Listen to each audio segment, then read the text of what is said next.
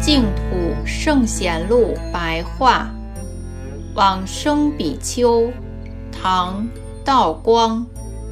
道光，俗姓楚，幼年出家，成年后即受具足戒，博学通达毗尼律藏，平日持诵法华经，一生创建佛塔寺院。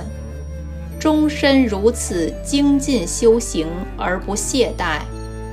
唐肃宗上元元年，公元七六零年秋天八月，视线疾病。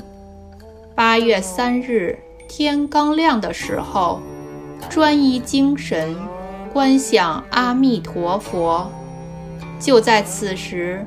忽然见到阿弥陀佛的身像现在他的面前，整个庭院开满了青色的莲花，这是从来未曾见过的美妙景况。